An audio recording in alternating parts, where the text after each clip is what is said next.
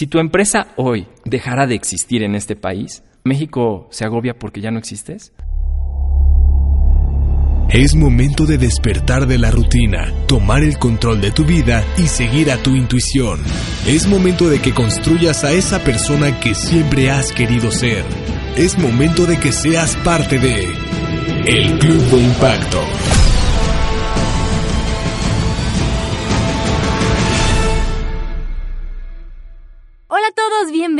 Al Club de Impacto. Yo soy Andrea Palacio y el día de hoy tenemos el honor de estar con una persona que es exactamente la clase de líderes que quiero compartirles, porque es perseverante, ha ido alcanzando todas las metas que se ha propuesto, pero sobre todo vive con esta filosofía que me encanta y que quiero que nos contagie a todos de hacer lo que amas cada día de tu vida y aportar algo al mundo con ello. Él empezó trabajando en el área de sistemas de una escuela y en sus tiempos libres fundó su primera empresa de consultoría en tecnología y marketing digital. Tiempo después creó un taller vespertino para la escuela en la que trabajaba sobre algo que a él en particular le apasiona, los videojuegos. En ellos enseñaba a los jóvenes a diseñar y crear su propio videojuego. Tuvo tanto éxito y tanta convocatoria que diseñó un sistema a tres niveles, en el que incluso alumnos de otras áreas también querían tomar sus talleres. Fue ahí donde junto con su hermano decidió salirse de su zona de confort y comenzar una startup, en donde ofrecían este mismo sistema a distintas escuelas. Este negocio ya era exitoso, pero él vio el gran potencial que tenía y volvió a pensar fuera de la caja. Transformó sus talleres en una escuela en forma en el que ya no solo enseña a jóvenes, sino prácticamente a cualquiera a diseñar, programar, crear la historia, musicalizar y ponerle efectos especiales a su propio videojuego. Además de convertirse en las primeras instituciones que enseñan las bases de la inteligencia artificial a través de robots humanoides. Nada más. El hombre que busca transformar la creatividad de México y pasarlo de un país consumidor a uno de los principales productores de videojuegos que además favorezcan y aporten a la sociedad. Nos emociona muchísimo tener aquí a Javier Hernández de Diveland. ¿Cómo estás? Muchas gracias, muy emocionado, muy emocionado, muchas gracias. Ay, pues qué honor tenerte aquí, muchísimas gracias. El honor es mío. Oye, y pues un poco investigando todo lo que haces, me di cuenta de que tú que trabajas mucho con nuevas tecnologías, hace mucho tiempo la manera en que creábamos, la manera en que éramos creativos, muchas veces era manual, ¿no? Con rompecabezas, a lo mejor con eh, pinturas, colorear, y después vinieron juegos tipo Lego, ¿no? Que también innovaron un poco, ese fue parte de su éxito.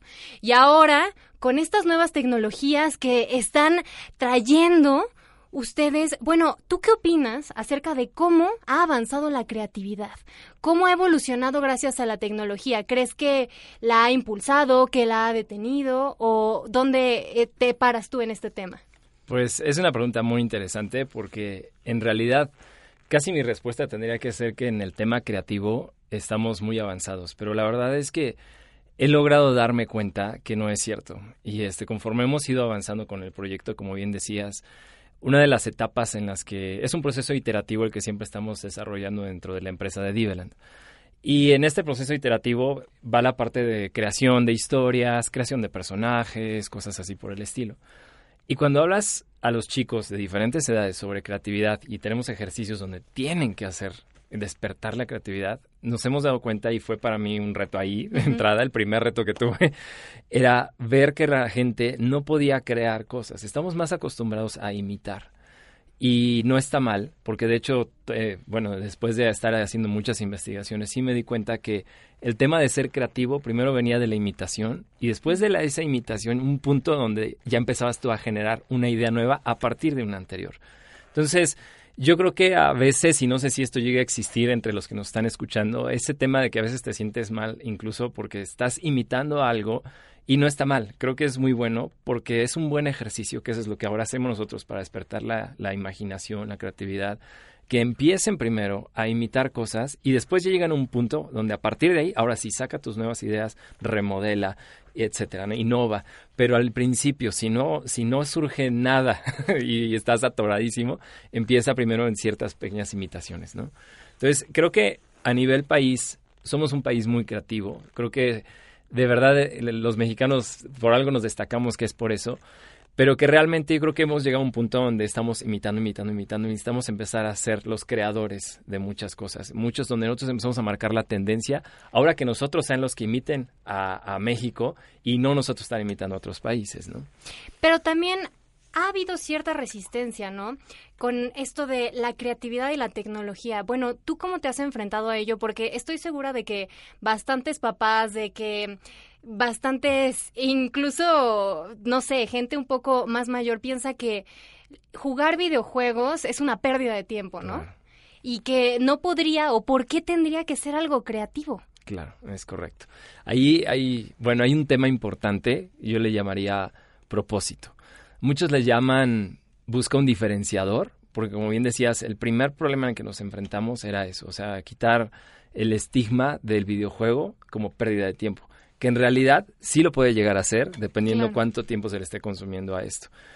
Pero cuando realmente existe un propósito muy claro y, y, estás tú muy definido en cuál es ese objetivo a alcanzar, más allá del objetivo, el propósito por el cual estás desarrollando el proyecto, el proyecto tecnológico o lo que vaya a ser, si está clarísimo, la gente entonces se sube a ese, ese propósito y entonces le puedes quitar ese estigma, ese paradigma que ya existe en relación a, un tema, en este caso que vamos a hacer a los videojuegos, y 100% real. El primero que nos decía el papá es, claro que no voy a meter a mi hijo en esto. Todo el mundo, me, de hecho, me decía, es muy mal negocio. O sea, ¿cómo vas a hacer un negocio de algo que la gente no quiere? Por supuesto, lo que quieren es que se quiten de la televisión, ¿no? y creo que ahí estaba lo innovador. Era, pues, cómo parece que te le unes al enemigo, pero más bien utilizas esa fuerza que ya hay. Imagínate, millones y millones de gamers. Y mi visión siempre fue transformar al gamer y convertirlo en game designer. Y era un proceso de transformación. Entonces, era cambiar la, el paradigma, la forma, la mentalidad. Y ahí es donde está la parte creativa y entra muchas cosas. Pero yo creo que todo se resume a tener claro un propósito que quieres alcanzar. Y me llama mucho la atención que hables acerca de esto de propósito, porque algo que he visto que Diveland em, enseña o trata de promover es justo hacer videojuegos pero que tengan una repercusión social positiva. Platícanos un poquito de esto. Sí, claro. De hecho, en nuestro eslogan está como Serious Game Design. Y justo creo hay mucha clasificación del tema de videojuegos. Y realmente, más que un negocio, y creo que esto suma mucho a lo que ahorita platicabas en tu introducción, que está en el mismo canal, emprendedurismo y demás. Más que eh, hacer un, negocio y que de ahí ganáramos dinero y bla, bla, bla, etcétera, era realmente cómo cambias paradigmas, que ese era un punto, y la otra era hacer algo y hacerlo con sentido y significado. Creo que no puede existir proyecto si no suma, no nada más te suma a ti y a tu cartera, no, creo que eso es lo último. Claro.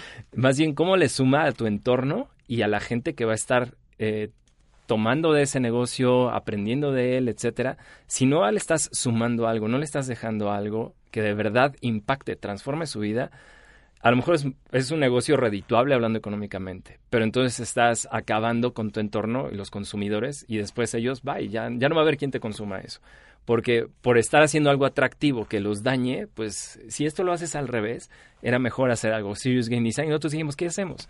Y era, pues bueno, creemos videojuegos que después de pasar dos, tres horas de estarlos consumiendo, si te levantes y digas, wow, me entretuve, la pasé súper bien, hasta lloré en el videojuego, pero me dejó esto dentro de, y aprendí tal cosa. Y todo a través de un juego, ¿no? Entonces, esa era como que la, la base, sobre todo ahorita lo empezamos a hacer mucho por las generaciones más pequeñas o sea, realmente el, quien va a sostener nuestro país van a ser los chicos, los más pequeños, y ellos son los que más consumen. Y este, ahí es donde nos damos cuenta que pues el consumir nuestros productos que empezamos a generar, eso realmente iba a cambiar el chip y por consiguiente iba a cambiar incluso hasta nuestro país. A lo mejor suena algo muy como lejos, pero es nuestro ideal. Pero es que así se tienen que fundar las grandes visiones. O sea, no puedes tirarle algo chico. Así es. No puedes tirar algo chico si quieres eh, crear algo, un impacto fuerte en la sociedad. A ver, danos algunos ejemplos de algunos juegos que, que han desarrollado que pueden ayudar o, o, fomentar a la sociedad. A lo mejor que no son tan violentos como la mayoría pensaría que son todos los videojuegos. Sí, sí, claro. No, y aparte podrías imaginarte, bueno, ¿y qué van a hacer, no? Sí. Este, a lo mejor un juego de cruzar a una viejita por la, calle, ¿no? Sí, y que también está entretenido, ¿no? A ver, danos algunos ejemplos. Mira, como en realidad lo primero que íbamos a hacer era crear videojuegos y justamente era, empezábamos, te voy a hablar ahorita de la creación de la parte de Diveland como estudio. ¿Y por qué acabamos en la parte académica? Que esto tiene algo muy interesante no nada más dentro de nuestro negocio, creo que en cualquier ámbito empresarial, ¿no? Y este, pero bueno, empiezo por la parte, dijimos, vamos a hacer videojuegos que tengan sentido y significado. Entonces, lo primera, la primera idea era crear un estudio de producción de videojuegos y empezar a crear videojuegos. Por ejemplo, eh, había uno que se llamaba Dream Killer, ¿no? La idea todavía la tenemos registrada y demás y todo. Y empezamos con la idea del Dream Killer, que este Dream Killer existe, es un enemigo que no puedes ver, que no puedes tocar, que te está persiguiendo todo el tiempo y lo único que te quiere hacer es destruirte tus sueños. Y lo hace a través de experiencias traumáticas a lo largo de tu vida. Entonces, entre más chiquito te puede atacar mejor y entonces en un accidente, no sé, cuando ibas con los papás, ahí te traumó y entonces te hizo inseguro y entonces y luego de repente el buleador en la escuela, y entonces va avanzando la historia de tu personaje y te vas dando cuenta que realmente sí hay un enemigo oculto, un enemigo que, que, te, que busca que no llegues a tu máximo potencial.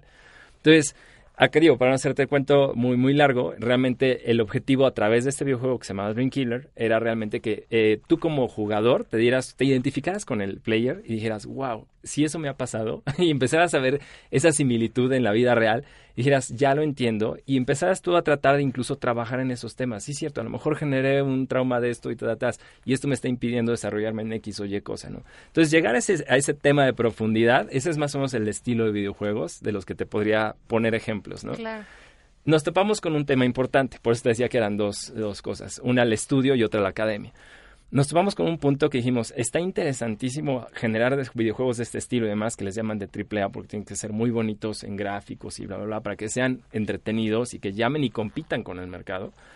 Y nos topamos con que había que conquistar a la gente que participara en el proyecto y que dijera, bueno, me suma tu idea, suena increíble. Y entonces empezábamos ahora a una falta y una búsqueda que empezamos a hacer de, de gente que, que tuviera la misma visión, el mismo sentir por querer transformar mentes, etcétera, etcétera. Entonces ahí se empezó a hacer una curva un poco difícil de encontrar a estas personas.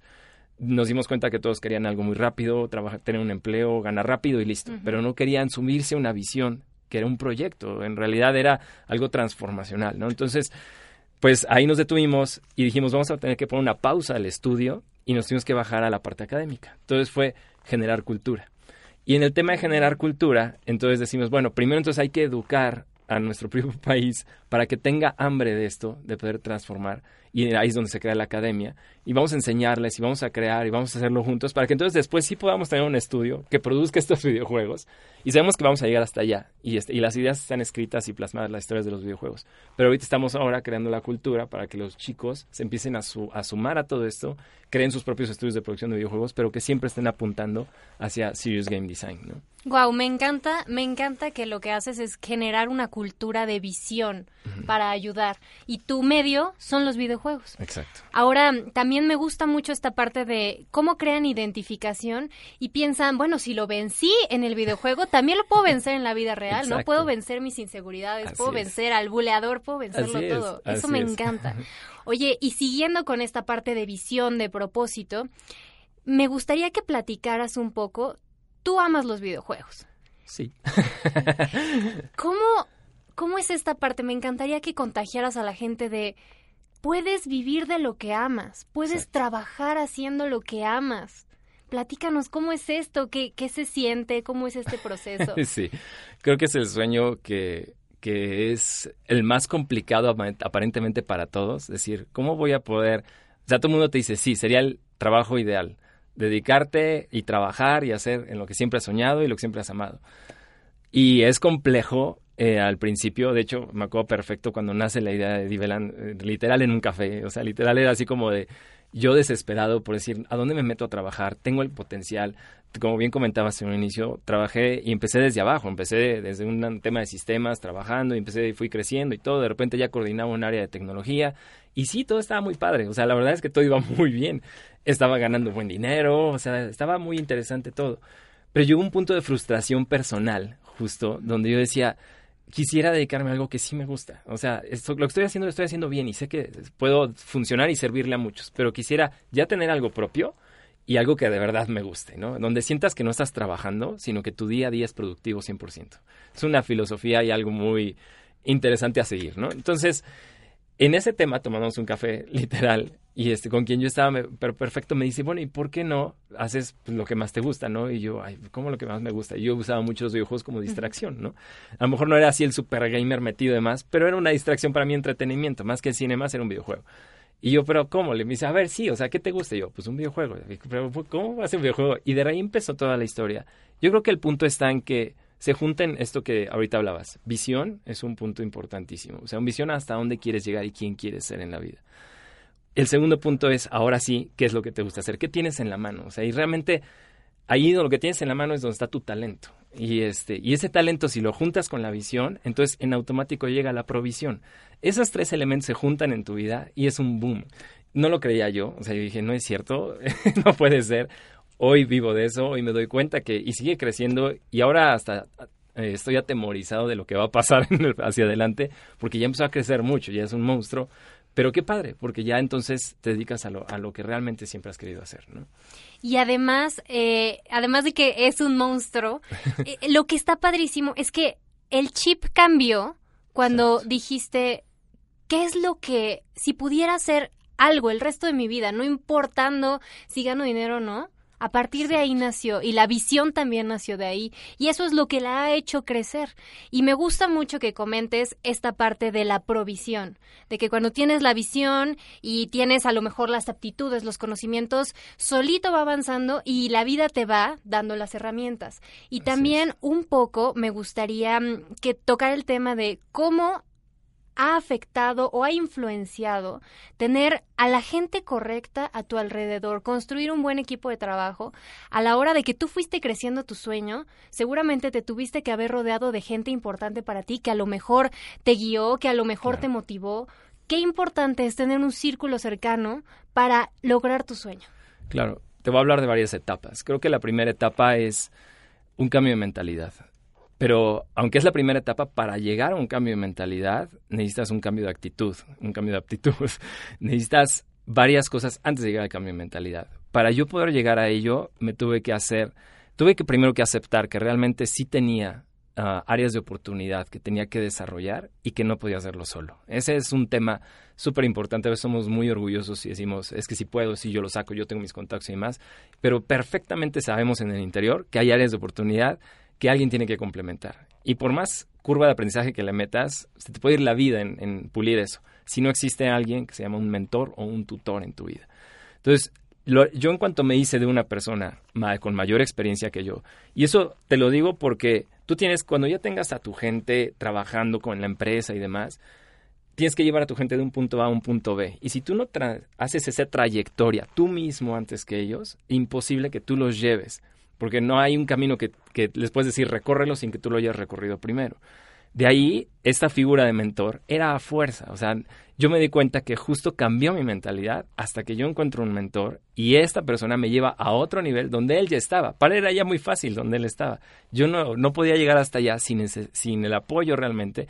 Y no es que te digan, vete por aquí, vete por allá. Ese tipo de coaching al que me refiero es más bien hacerte pensar y romperte la estructura mental te cambia todo, te cambia hasta los hábitos, te empieza a marcar en la cabeza, tú empiezas a definir muy bien y empiezas a encontrar quién quieres ser y eso entonces empieza a definir todos los hábitos que vas a hacer en tu vida, desde hasta lo más simple, hasta si te levantas, a qué hora te levantas, si vas a hacer ejercicio, si no haces ejercicio, todo ese rollo te conforma, entonces te genera una forma de ser y la una mentalidad. Entonces, el primer paso más, más importante que yo veo en todo, ¿no?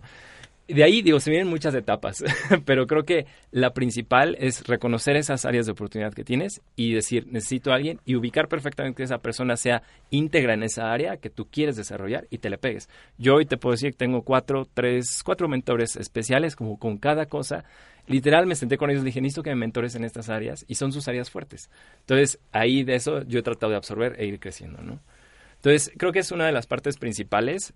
La otra es cuando tú ya estás conformado ahora sí como con esa estructura dices, ya soy esta persona, empiezas ahora sí a avanzar, el hecho de que empiezas tu sueño, hablarlo, platicarlo, comes, desayunas, cenas con él, o sea, todo el mundo, la familia te odia porque ya todos están así, ya te escuché 20 veces y demás, pero está padrísimo porque realmente estás alimentándote de tu sueño día a día, te lo empiezas a creer que es tu gasolina. Exacto, es tu gasolina.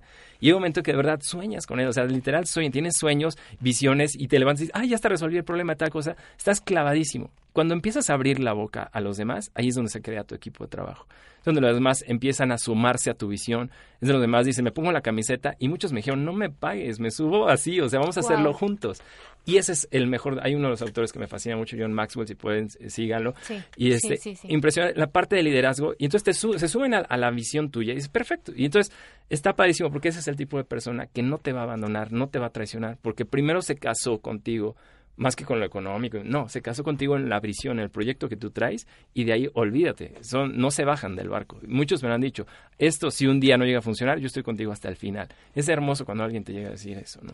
Y es la consecuencia de tener claro a dónde vas, ¿no? Imagínense todos los que nos están escuchando, levantarse todos los días, de haber, después, como dice Javi, haber soñado con lo que amas y levantarte a hacerlo y que la gente a tu alrededor tú puedas eh, moverlos, inspirarlos a que sigan tu sueño. Sí, o sea, eso me parece algo increíble, impresionante, te lo reconozco y te lo admiro muchísimo, Javi. Oye, y a ver, ahora con tu gente, cuando tú estás formando un equipo de trabajo, ¿cómo es que ahora tú tienes el papel de mentor? Interesante. Recomiendo un libro, si se puede, y este que es Los cinco niveles de liderazgo, búsquenlo, muy interesante. Y realmente ahí hay marca perfecto la línea, porque justo en un primer inicio la gente te empieza a seguir porque realmente pues dices, ah, está interesante lo que tiene y demás. Más adelante te vas a dar cuenta, digo, para no, no aventarme ahorita todo el libro contigo, pero lo que empieza a hablar más fuerte de ti son los frutos, tu fruto. Y tu fruto es en, en lo que empiezas a hacer, empieza a tener eh, una, una, reacción en cadena, empieza a crecer, empieza a dar fruto, los demás empiezan a comer de ese fruto y es agradable para los demás. En ese momento la gente empieza a decir, wow, este cuate no era un hablador, sí lo está haciendo, está cumpliendo, hay resultados. Y vas escalando, vas escalando. Llega un punto que es el quinto nivel, donde es el reto más impresionante. Alguien un día me hizo una pregunta y esto me encantaría que te lo preguntaras en este momento si nos estás escuchando. Es, si tú, tú podrías ahorita decirle a alguien más, sígueme e imítame tal cual como yo soy. O sea, así como lo que hago, mis hábitos y demás. ¿Tendríamos el coraje, el nivel para decirle a alguien más, sígueme ahorita? Es rudísimo porque este quinto nivel te habla sobre que la otra persona te va a imitar al 100%, te va a hacer mil, porque lo que hablamos sobre la parte creativa, empiezan imitando y después le llegan y convierten, ya son, se transforman, ¿no? Entonces, ese tema es el más complejo, porque yo para poder empezar a armar un equipo y empezarlo a liderar, no era, no quería yo ser el típico jefe, yo quería ser, tampoco podía ser el amigo, tenía que ser un líder, ¿no? Y este... Y, el maestro. Exacto, sí, como un maestro, así es. Y entonces era era un tema de, ok, tengo que pulir muchas áreas de oportunidad porque en esto sé que no estoy bien, en esto tampoco. Entonces, y si los quieres desarrollar, llevar de un punto A a un punto B, tú primero lo tienes que hacer. Entonces tuve que corregir cantidad de cosas en mi persona para ser mejor persona y a ellos llevarlos a eso. Si no lo hacía, también los iba a llevar, pero no los iba a pulir como yo quería realmente. Entonces, no, no estaba padre que imitaran porque Javier tiene cantidad de defectos que todavía tiene que arreglar y entonces los iba a llevar hasta ese nivel y no está padre. Y este, lo ideal es que sean mejores personas también, no nada más eh, empleados, no son, los llamo yo colaboradores, ¿no? Pero no nada más que sean los mejores colaboradores, sino que también sean las mejores personas en su casa, con su familia, con su novia, con su novio. O sea, que de verdad tú puedas ver que lo que tú estás haciendo en las personas no nada más está impactando la parte laboral, sino también está impactando afuera en su parte personal. Eso es, uf, eso es lo más impresionante de este, este, libro que te hablo, quinto nivel, es eso. O sea, reprodúcete en ellos para que ellos un día se reproduzcan también en otro, así como tú lo hiciste en ellos. Entonces, es una cadena impresionante. Wow, Javi, me encantan. Creo que no pude haber elegido a mejor persona para que viniera a platicar aquí con nosotros. Gracias, bueno, antes de que te haga mi última pregunta, ¿por qué no le dices a todo mundo dónde te pueden encontrar? Si quieren tomar clases contigo, si quieren ver lo que hacen. Pues sí, mira, creo que hay dos formas y este, en las que nos podríamos encontrar. Te invito a que si a nivel personal quisieras que platicáramos, de hecho yo me empecé a desarrollar y empecé a trabajar como coach eh, para otras empresas también. Fue muy bueno y fue interesante. Entonces, si algo te llama a ti la atención sobre, sabes que hay áreas de oportunidad que tienes que desarrollar, no te voy a decir yo soy tu mentor, sino más bien es déjame enseñarte lo que yo aprendí, búscame y sígueme en el Instagram como HDZ, así tal cual. Yo soy Javier Hernández, es HDZ, vas a encontrar. Ahí va a estar muy sencillo, empiezan a seguir, posteo un montón de, de, palabras, frases y demás, y todo aspiracionales si tú quieres, pero por ahí voy a empezar a, lanzar cosas que son talleres para desarrollo humano organizacional. Enfocado a la empresa, si tú eres, eres una startup, quieres empezar, o ya la tienes y no sabes cómo la gente no te está funcionando y demás, acércate y vemos ahí un tema de, de coaching de trabajo para la parte empresarial, ¿no? Pero si la parte de videojuegos te llama la atención, nos puedes también buscar. Estamos como Diveland MX. Y Diveland, así como si fuera Development, entonces le pones Diveland MX y nos vas a encontrar en las redes sociales. Eh, ya estamos en Instagram, estamos en Facebook, entonces nos puedes ir siguiendo también. Tenemos montado de talleres, como lo decías al principio, para chiquitos, grandes, y de todo. Nuestro alumno más grande era de 55 años, estaba feliz, ya me llegó un señor de 67 que también quiere clases. Entonces, está padre, pero por ahí nos podemos encontrar. Entonces, bienvenidos todos los que estén interesados en esa parte.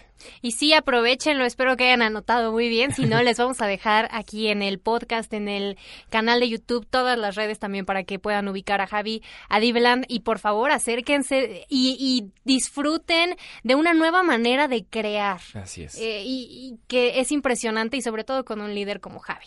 Gracias. Bueno, ahora sí, ahí te va mi última pregunta. sí, dime. Según tu experiencia, ¿tú cuál crees que es el factor, el elemento más importante que podrías compartirnos para que quienes nos escuchan tengan un impacto en el mundo? Buenísima pregunta creo que esa pregunta es la más, la más importante y qué bueno que la pusiste para el final. y justo en la última, en este tema de mentorio que yo te platicaba, una de las últimas veces, porque el mentor llega un momento en que lo vas a tener que renovar. Y este mentor yo duré cuatro años con él, pegado y demás, me cambió la manera de pensar. Pero si algo me habló que era muy importante era delegado. Y justamente se conecta con lo que ahorita me, me preguntas. Me decía él, eh, la pregunta que todo el mundo a lo, mejor en el momento te han hecho es, ¿cómo te van a recordar? O sea, el día que tú te mueras, ¿cómo te van a recordar tu familia, tus amigos? O sea, ¿cómo, cómo quieres que te recuerden? Y si hoy te murieras, ¿cómo, ¿qué dirían de ti? ¿no? Entonces, es el legado y la huella que tú dejas en generaciones mega importante. Eso es lo, lo más importante. Yo creo que ahorita tenemos en nuestras manos como generación un papel muy importante. De verdad, eh, creo que no, no dimensionamos el tamaño, el volumen, la profundidad de lo que hoy tenemos en nuestras manos. O sea, nosotros sí le podemos dar la vuelta y ser un país de primer mundo. Y lo que estamos haciendo constantemente es que ponemos nuestros ojos siempre hacia afuera, decir, yo me voy a preparar fuera o, lo, o me preparo fuera y continúo fuera. Pero nunca enfocamos de donde es nuestra raíz y donde realmente, si tú y yo nacimos en este país fue por algo, hay un propósito y una razón en específico. Entonces, el potencial que México tiene y, que tú ahorita seguramente nos estás escuchando, el potencial que tú tienes es enorme. Entonces, si esto lo, va, lo llevas a otro lugar, va a pegar, seguramente va a pegar porque es buenísimo. Pero si lo haces bien y lo haces en tu país, tú vas a romper esos paradigmas de, de que si la corrupción, de que si bla, bla, bla. O sea, todo ese tema que, que siempre nos ha, nos ha marcado, nos ha estigmatizado, vuélvete un life changer, o sea, vuélvete alguien que realmente rompa paradigmas y que lo hagas en el lugar donde naciste, en el lugar donde, donde fuiste plantado. Y después ya lleva tu empresa, porque yo también tengo ganas, llévala a niveles ya transnacionales, lleva, a otro lugar, a otra parte del mundo. Pero primero hazlo aquí y hazlo bien en tu país. Creo que, creo que ese tema sería lo, ahorita me fascina tu pregunta de cierre, siento que sería lo más importante para darles enfoque a tu startup, a, a lo que tú traigas. Si estás queriendo y ya lo traes, el enfoque que le hagas es que sea que eso que tú hagas, fíjate, a mí alguien me preguntó y con eso te voy a, terminar mi respuesta.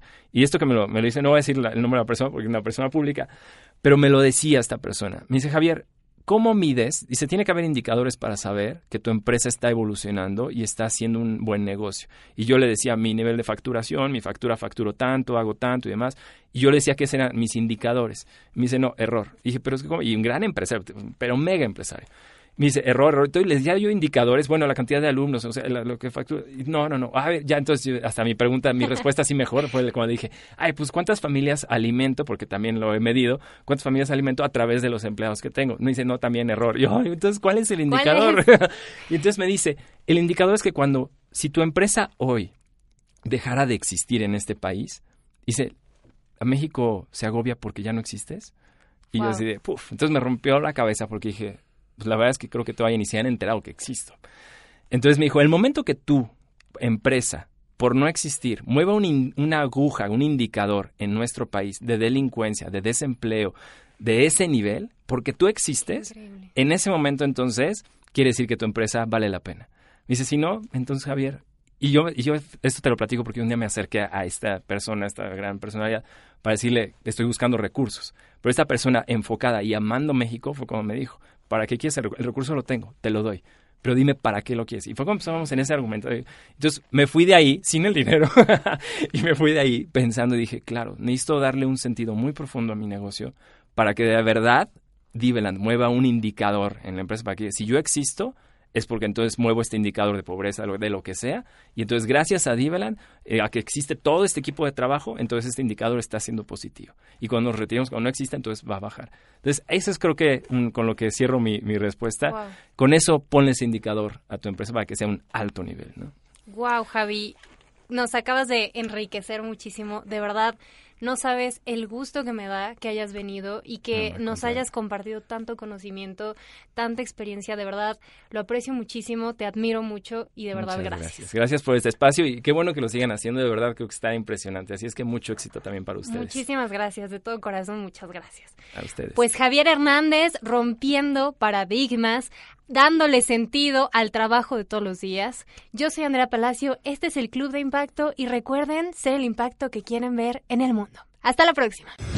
Sé el impacto que quieres ver en el mundo y únete al club, al Club de Impacto.